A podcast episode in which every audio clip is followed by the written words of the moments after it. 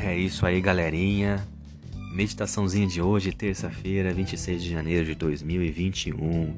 O reino da graça. Deus é amor. Somos formados, criados à imagem e semelhança dele.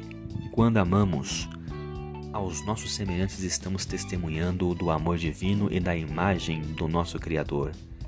Para cumprir o propósito para o qual fomos criados, a lei da causa e do efeito deve estar em ação. O bem que fazemos deve impactar a vida daqueles a quem servimos. O amor que expressamos deve transformar a vida daqueles a quem amamos. Infelizmente, a lei da causa e do efeito é uma faca de dois gumes.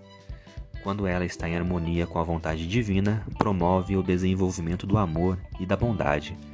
Mas quando é usada contrariamente à vontade de Deus, ela desencadeia morte e destruição. Em um mundo criado para ser cheio de amor divino, é preciso que nossas ações façam dele um lugar melhor. Se boas ações podem gerar bons resultados, ações más irão produzir efeitos prejudiciais. Muitas pessoas questionam o amor e a bondade de Deus ao ver o mundo mergulhado em sofrimento e morte. Elas se perguntam como Deus pode ser bom se ele permite que uma ação errada provocasse tanta desgraça. Apesar desses questionamentos, não há injustiça em relação a Deus, porque foi a desobediência voluntária de Adão e Eva que trouxe dor, sofrimento e morte a toda a humanidade.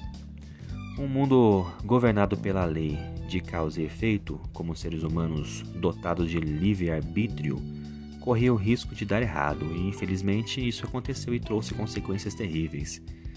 Da mesma forma que a desobediência traz dor e sofrimento, a obediência e a atitude correta pode fazer com que as peças do dominó mudem de direção.